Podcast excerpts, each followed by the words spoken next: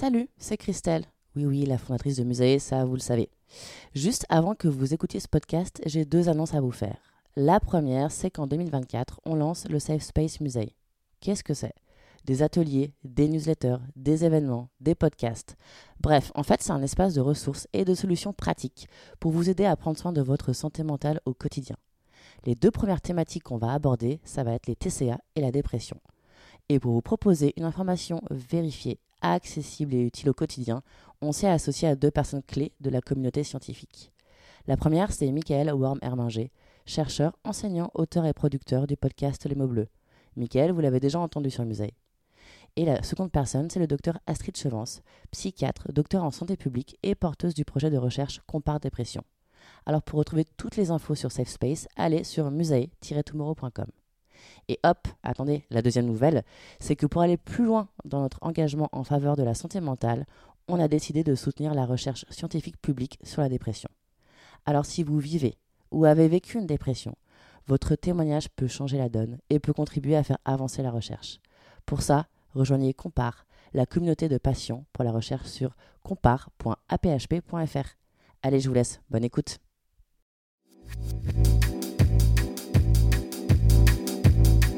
Salut, c'est Christelle, la fondatrice de Musae. Bienvenue sur Musae Stories, le podcast qui dédramatise et démocratise la santé mentale. Ce que je veux faire ici, c'est partager un point de vue holistique, décomplexé, accessible à toutes et tous sur la santé mentale. Grâce au regard croisé de psychologues, d'universitaires, de sportives, de sportifs, d'artistes, d'associations. Musae Stories est un porte-voix pour les personnes engagées et touchées par la santé mentale, car prendre soin de notre santé mentale est un engagement durable et citoyen. Si vous ressentez un mal-être psychologique, je vous recommande d'en parler avec un professionnel de la santé mentale.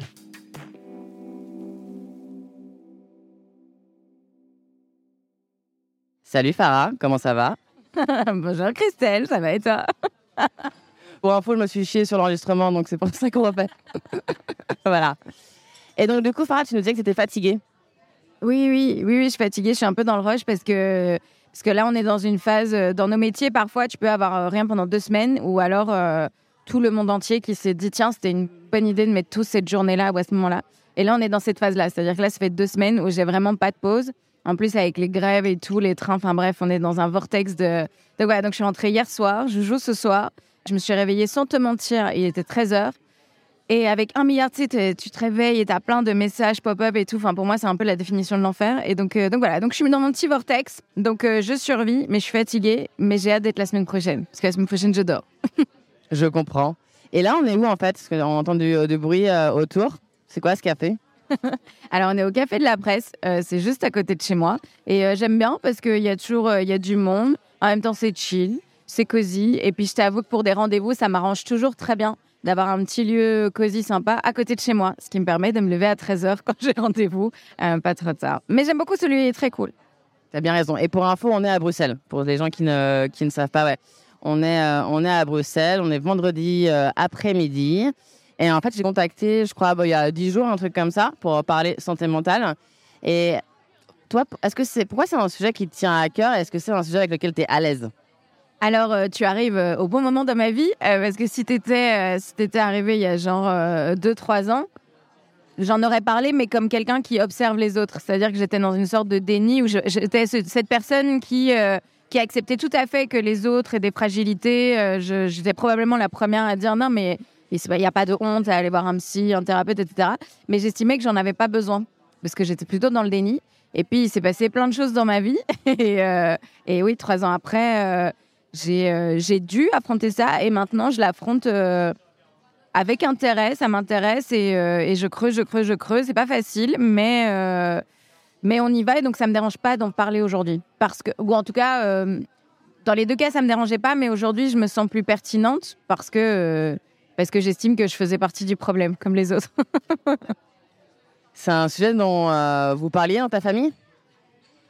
Oh non, non, pas du tout. Alors, pas, du tout. Moi, je viens vraiment. euh, alors, euh, oui, c'est-à-dire que du côté de ma maman, c'est euh, l'Espagne franquiste. euh, mon grand-père, euh, c'est vraiment le cliché de l'homme. euh, l'homme fort qui n'a pas de problème. Et comme beaucoup d'hommes de sa génération, ben, du coup, euh, même si on est malheureux, même si on est triste, que je pense maintenant profondément que mon grand-père euh, est quelqu'un de qui n'a pas vécu la vie euh, dont il rêvait. Et du coup, ben, ces hommes-là, ben, à cette époque-là, se réfugient dans l'alcool, dans la, masculinité, etc. Et les femmes, elles étaient plutôt en mode survie, c'est-à-dire que que ce soit ma grand-mère, ma tante, ma maman, ma maman était alors pas faire ma vie ici, mais mes parents sont séparés. Ils s'entendent très très bien, mais en gros, ma maman était un peu une mère euh, célibataire. Mon papa est très pudique, donc euh, pas du tout dans la masculinité toxique, mais plutôt quelqu'un de très pudique. Et donc euh, les émotions, c'est très compliqué d'en parler parce qu'il est tout de suite dans la, il est très sensible. Donc donc entre la pudeur et et on est fort et on n'en parle pas. Bah voilà, quand on était vraiment dans un déni et, et la Farah qui dit non mais tu peux aller voir un thérapeute. Moi j'en ai pas besoin, mais n'hésite pas à aller en voir un. Ouais, on est beaucoup, on est beaucoup à faire ça. Après, la santé mentale, de manière générale, c'est un sujet quand même récent. Enfin, c'est-à-dire que, enfin, un sujet récent, non, c'est un sujet qui a toujours existé, euh, comme la santé physique, mais c'est un sujet qui est moins tabou. En tout cas, j'ai l'impression depuis, euh, bon, en vrai, depuis le Covid, en fait, qui nous a tous euh, isolés socialement, et en fait, on s'est retrouvés, je crois, face à, bah, face à, face à nous-mêmes, face à nos peurs, face à nos émotions, et et il a fallu infuser. Toi, tu as commencé quand stand-up? Moi, j'ai commencé euh, en octobre 2015. Donc là, ça fait sept ans.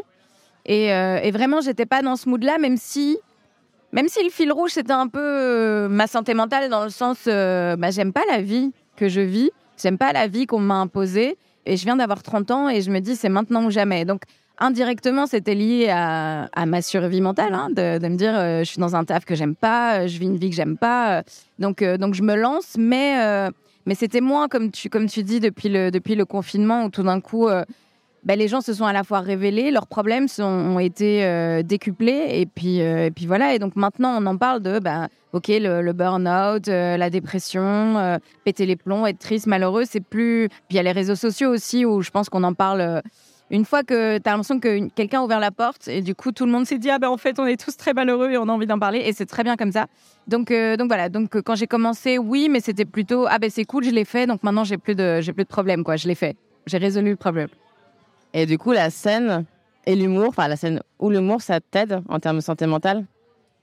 Alors, je dirais que c'est euh, c'est schizophrène parce que ça a à la fois été le moteur d'une de grosses difficultés, c'est-à-dire euh, euh, bah, les trois dernières années, enfin, je lutte euh, contre la dépression, donc j'ai l'impression que sans le, sans le stand-up, je ne serais pas arrivée là, parce qu'il a été à la fois un révélateur douloureux et un révélateur intéressant. C'est-à-dire, enfin, il n'y a pas eu que le stand-up, il y a eu plein d'autres choses dans ma vie en, un one-shot, mais c'est le stand-up qui, m'a amené vers ce, un peu le, reality check, quoi, de se dire il y a plein de choses qui étaient là depuis, des années, depuis toujours, que je cachais très, très, très, très bien. Euh, et, c'est les difficultés dans le stand-up, entre autres, qui ont tout fait sauter, quoi. De se dire, à un moment, euh, j'ai cru avoir résolu un problème, mais j'avais pas résolu le problème de fond. J'avais juste, euh, j'avais ouvert une porte, mais je m'étais pas, j'avais pas fait la partie introspection. Et sans le stand-up et le côté douloureux du stand-up, j'aurais pas fait l'introspection. Donc, disons que c'est un peu comme dirais une histoire d'amour douloureuse, c'est-à-dire que euh, une rupture, c'est à la fois tu as vécu une belle histoire d'amour et c'est génial, mais en même temps cette rupture t'a fait souffrir et euh, sans ça tu n'aurais pas, tu ne serais pas posé les bonnes questions. Donc euh, donc voilà, donc stand-up c'est un peu amour, pas amour haine parce que pas le mot haine, mais mais il y a trois ans c'était douloureux parce que je comprenais pas.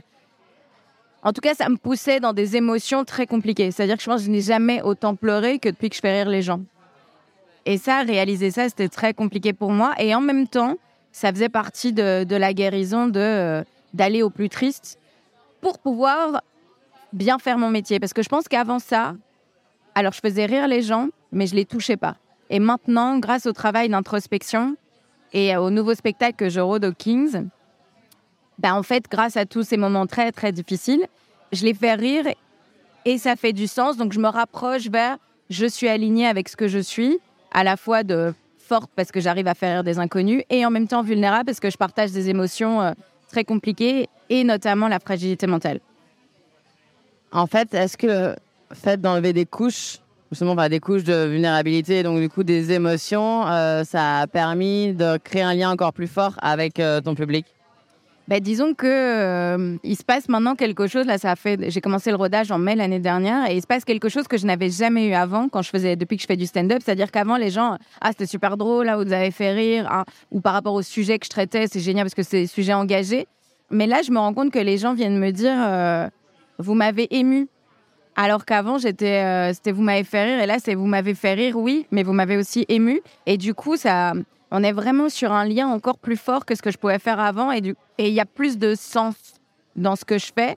Par exemple, aujourd'hui, comme je suis pas que dans euh, avant j'étais dans l'efficacité parce que j'essayais de me prouver à moi-même que j'étais drôle en fait parce que quand on démarre en Belgique, en France ou en Suisse, en Europe en tout cas, il y a un côté très autodidacte donc on se sent pas légitime, on se dit bah, pourquoi moi plus que quelqu'un d'autre? Donc j'étais plus dans, dans cette quête de euh, euh, je vais me prouver à moi-même que j'ai le droit d'être humoriste. Et pour avoir le droit d'être humoriste, ben, en fait, il faut être drôle et il faut être efficace. Donc, j'étais dans cette démarche-là. Maintenant, c'est je délivre quelque chose, je vous donne quelque chose. En fait, je suis pas responsable de ce que je vous donne. Ça vous fait rire, tant mieux. Ça vous fait pas rire, c'est pas grave. Parce que ce que je dis a du sens et c'est moi. Alors, euh, le moi, bah, il y a un côté très drôle et puis il y a un côté très triste. Et quand tu touches les gens sur ces deux émotions-là, qui sont deux émotions très très fortes, le rire et, euh, et l'émotion, que ce soit la tristesse ou la colère, bah, ça crée un lien encore plus fort que juste le rire. Quoi. Surtout aujourd'hui avec le contenu humoristique qui, vraiment, qui a vraiment explosé, mais vraiment explosé sous toutes ses formes. Bah, du coup, euh, il faut aller, euh, faut toucher pour ce... Alors, je ne vais pas utiliser les termes marketing, mais euh, il faut avoir un truc en plus aujourd'hui. Et si tu es juste dans le, rire, bah, aujourd'hui sur TikTok, Insta, machin, des trucs drôles, répétitifs, il y en a plein. Donc, je pense qu'il faut donner aux gens, c'est toi. Et cette part de vulnérabilité qui n'appartient qu'à toi et c'est là, je pense, que ça, que ça devient intéressant et que les gens sont touchés aujourd'hui. Et est-ce que finalement le stand-up, parce que tu dis que c'est ton travail d'introspection qui t'a permis d'arriver à, toucher vraiment directement les gens, mais est-ce que le stand-up permet l'introspection? À l'inverse, est-ce qu'en fait, parce que oui, tu es sur scène, oui, il y a des gens, mais en vrai, tu peux être aussi très. Enfin, en tout cas, tu es seul sur scène en tout cas. Euh, est-ce que l'inverse est aussi vrai par rapport au stand-up permet l'introspection? Alors, euh, moi, il m'y a amené, mais, euh, mais sans. Mais je pense que j'aurais pu rester sur ma trajectoire assez euh, efficacité, euh, rire, s'il n'y avait pas eu le Covid et d'autres choses dans ma vie privée qui m'ont amené vers un moment difficile. Je pense que je serais restée dans mon tunnel de. Et donc, malheureusement, aujourd'hui, comme normalement les artistes je pense pour être un vrai artiste, il faut pas juste se lancer, euh, que ce soit euh, peu importe la discipline, que ce soit la chanson, le cinéma, euh, la littérature, il faut pas juste se lancer. Il faut aussi bah, faire ce travail d'introspection. Mais il y a plein de gens, bah, comme on a tous, on est tous le produit d'une même société, on a tous les mêmes traumas. Il y a plein de stand-uppers et stand-uppeuses aujourd'hui qui ne font pas ce trajet et qui ne le feront jamais. Et, et ils feront peut-être des très chouettes carrières. Mais en fait, c'est l'ambivalence de ce métier, c'est-à-dire qu'on est un peu euh, à nu sur scène, mais comme on est un peu des, guerriers comme ça, on est censé faire rire et tout, très très vite, en fait, tu te crées une zone de confort parce qu'il y a plein de gens qui te disent Ah, mais monter sur scène, comment vous faites, c'est horrible et tout. Mais en fait, très vite, l'être humain a un instinct de survie incroyable et donc on, on, peut se créer des zones de confort. Et donc, moi maintenant, il y a plein d'humoristes que je vais voir.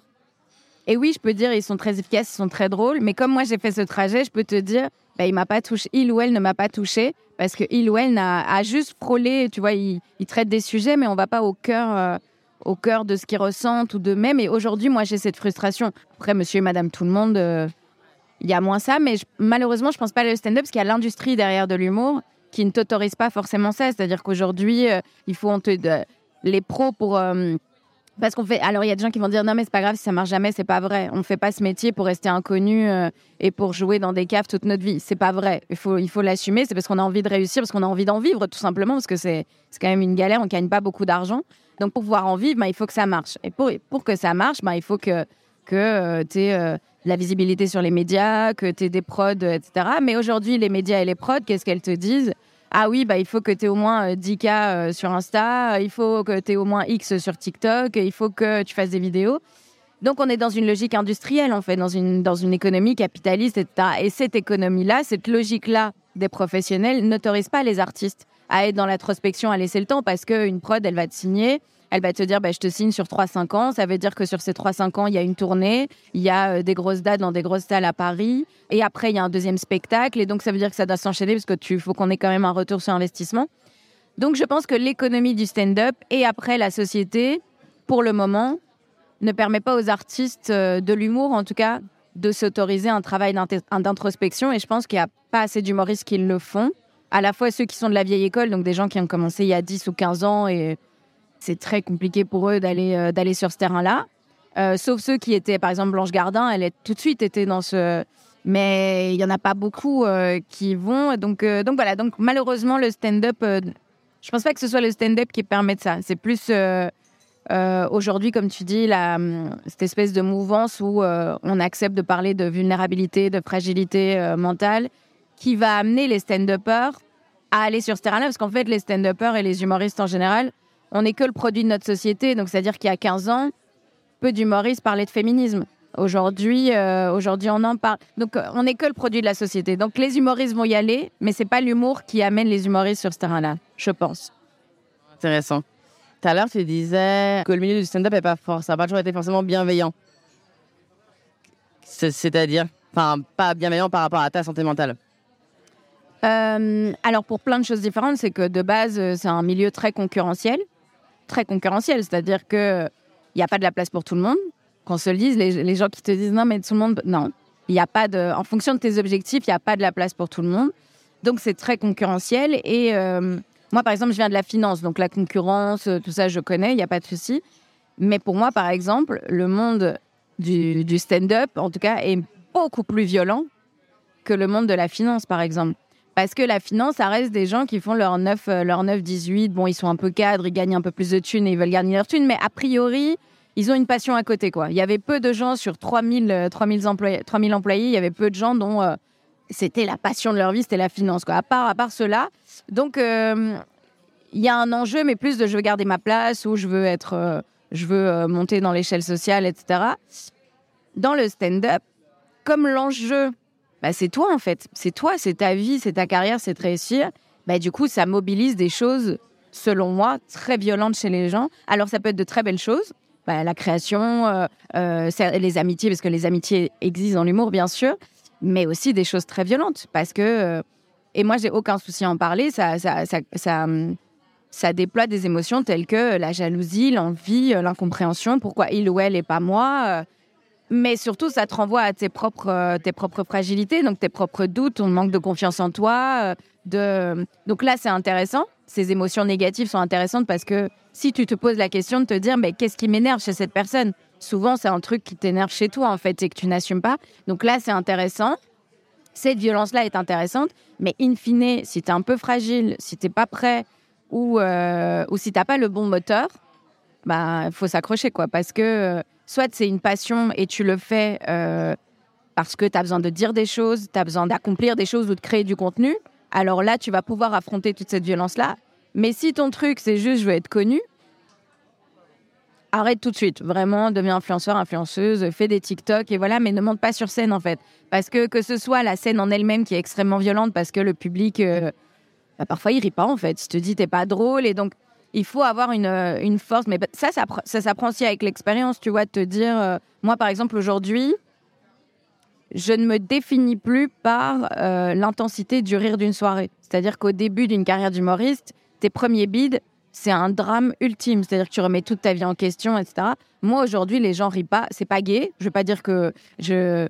Mais je me dis, c'est pas grave. Je sais que je suis, sais que je suis drôle. C'est juste que ce soir, que ce soit à cause de moi ou à cause des gens, euh, la vibe, ou il y a plein de raisons différentes, c'est pas grave. Après, il y a toute la partie, encore une fois, euh, y a c'est un, un, milieu de réseau, de network. Et donc, est-ce que euh, parfois, il y a des je le dis souvent, c'est pas toujours les plus talentueux qui réussissent. On le sait tous dans ce milieu. Il y a des noms où tout le monde dit euh, il ou elle, c'est le ou la plus talentueuse. Tout le monde le sait, mais ça explose pas pour lui ou pour elle. Pourquoi on ne sait pas Et puis il y en a d'autres, ben, ils ont le culot, ils ont le, le talent en fait d'aller taper, de frapper à des portes et de et donc euh, tout ça, c'est plein d'émotions qu'il faut apprendre à gérer, de se dire euh, chacun a sa trajectoire aussi. Il y a des gens pour qui ça va très très vite puis ça s'arrête tout aussi vite. Il y a des gens pour qui ça va très très vite et ça continue et c'est très bien. Il y a des gens ça met 10 ans pour que ça pour que ça fonctionne. Et on le dit pas assez ça. Je pense aux gens qui se lancent dans l'humour, c'est que en fait, il suffit pas d'avoir une vidéo. Déjà pour avoir une vidéo qui explose, mais en fait c'est beaucoup de scènes derrière. Tu vois aujourd'hui. Euh, tout le monde, en gros, euh, tout le monde veut faire euh, une Paul Mirabel ou une Blanche Gardin en se disant, bah oui, euh, Mais sauf qu'en fait, ce qu'on dit pas, c'est que Blanche, avant d'exploser, elle a fait 15 ans de scène. Paul, avant d'avoir son, son 5 minutes sur mon truc qui explose, ben, c'est le gars, il faisait, il jouait tous les soirs, trois ou quatre fois par soir pendant, pendant 5 ans, tu vois. Donc, et il a galéré, et comme les autres. Alors maintenant, ça fonctionne bien pour lui, mais tant mieux. Mais pour dire, ça, peut te, ça peut te fragiliser beaucoup. Il y a des gens qui, qui, ne s'accrochent pas, en fait. On le voit, hein. moi, des gens entre, entre l'époque où j'ai commencé et aujourd'hui, il y en a plein qui ont abandonné. Pas parce qu'ils n'aimaient pas la scène, mais parce que ce métier était trop dur et que, et que euh, ça. En fait, ce qui est compliqué, c'est que c'est un métier aussi où, euh, on va jouer sur l'émotionnel. C'est-à-dire que contrairement à la finance, où bah, dans la finance, c'est clair. Ton N plus 1, c'est ton N plus 1. Tes collègues, si tu te fais des amis, c'est bien. Mais in fine, on est là parce qu'on est payé pour. Moi, j'ai très vite calqué ce modèle-là dans, l'humour, c'est-à-dire que tant mieux si je me fais des amis, et je m'en suis fait, mais je, je ne venais pas pour me faire des amis. Et en fait, souvent que ce soit des professionnels, tu vois, par exemple des prods, des managers, des manageuses, des attachés de presse, des gens de théâtre ou d'autres humoristes, on va très vite jouer sur l'émotionnel de bah, on est amis, tu vois, et on joue comme si on était en soirée, on est des potes et machin. En fait, non. Part du principe que dans ce milieu, t'as pas d'amis. C'est-à-dire que tu, tu, euh, pour les pros, de toute façon, soit tu as un produit qui va leur permettre à eux d'avancer. Et même pour d'autres humoristes, il faut pas être naïf non plus sur. Euh, tu sais, il y a des gens, euh, on les regarde pas un jour, tout le monde les méprise, et du jour au lendemain, ça fonctionne pour toi. Mais tu es l'ami de tout le monde, tu es invité partout. Et donc, ça, pour moi, il faut, il faut vivre les moments difficiles pour le comprendre, qu'en fait, dans ce métier, tu pas beaucoup d'amis, que personne ne t'attend, que si demain ça fonctionne, mais que dans trois jours ça fonctionne plus, ces mêmes personnes qui t'ont adoré vont te tourner le dos. Et donc, il faut être conscient de tout ça. Et pour moi, pour pouvoir accepter ça, il faut avoir une il faut avoir réglé ses propres fragilités, sa propre vulnérabilité. Mais si tu n'as pas géré ça, par exemple, dernièrement, euh, c'était Roman Fressinet, je pense, qui disait euh, dans le podcast de euh, Léna Situation, c'est ça? Et il disait si tu supportes pas l'échec, mais en fait, arrête parce que ça veut dire que tu ne supporteras pas le succès, parce que ça veut dire que tu dépends des autres. Et donc, il faut apprendre dans ce métier à ne pas dépendre des autres. Mais c'est très difficile parce qu'on pas ce qu'on nous a appris. On nous a pas appris à, à faire de l'introspection, à, vivre par soi-même. Et euh, enfin bref, donc c'est très très compliqué. Comme... Ouais, et puis, et puis par essence, en fait, ça fonctionne aussi. Ah, je te disais, enfin, est-ce que les gens rigolent ou rigolent pas? Enfin, de fait, tu es quand même de base dépendante de ça. Enfin, même si tu peux apprendre effectivement à t'en détacher, mais tu es quand même vachement lié à, à ce que tu vas toucher comme émotion en face chez les gens, quoi. Ça, donc, c'est très compliqué pour nous les humoristes. Tu vois, c'est pas comme un, photographe ou un cinéaste, c'est-à-dire que nous, euh, c'est immédiat. Alors, c'est génial parce que c'est un shoot. Euh, si ça fonctionne, c'est un shoot immédiat, mais, euh, mais c'est vrai qu'au début, notre curseur, c'est sur une soirée où, je sais pas, moi, il y a 6-7 humoristes, ben, on sait bien que en fonction de qui a, on sait bien qui a le fait plus rire, qui a bidé, qui a machin, ça va déterminer, euh, et dans certains comédie clubs euh, à Paris, etc., ça détermine ta C'est un métier très hiérarchisé, en fait. Moi, souvent, je, moi, souvent, je, je compare ça à la cour de Versailles, tu vois. Comment ça?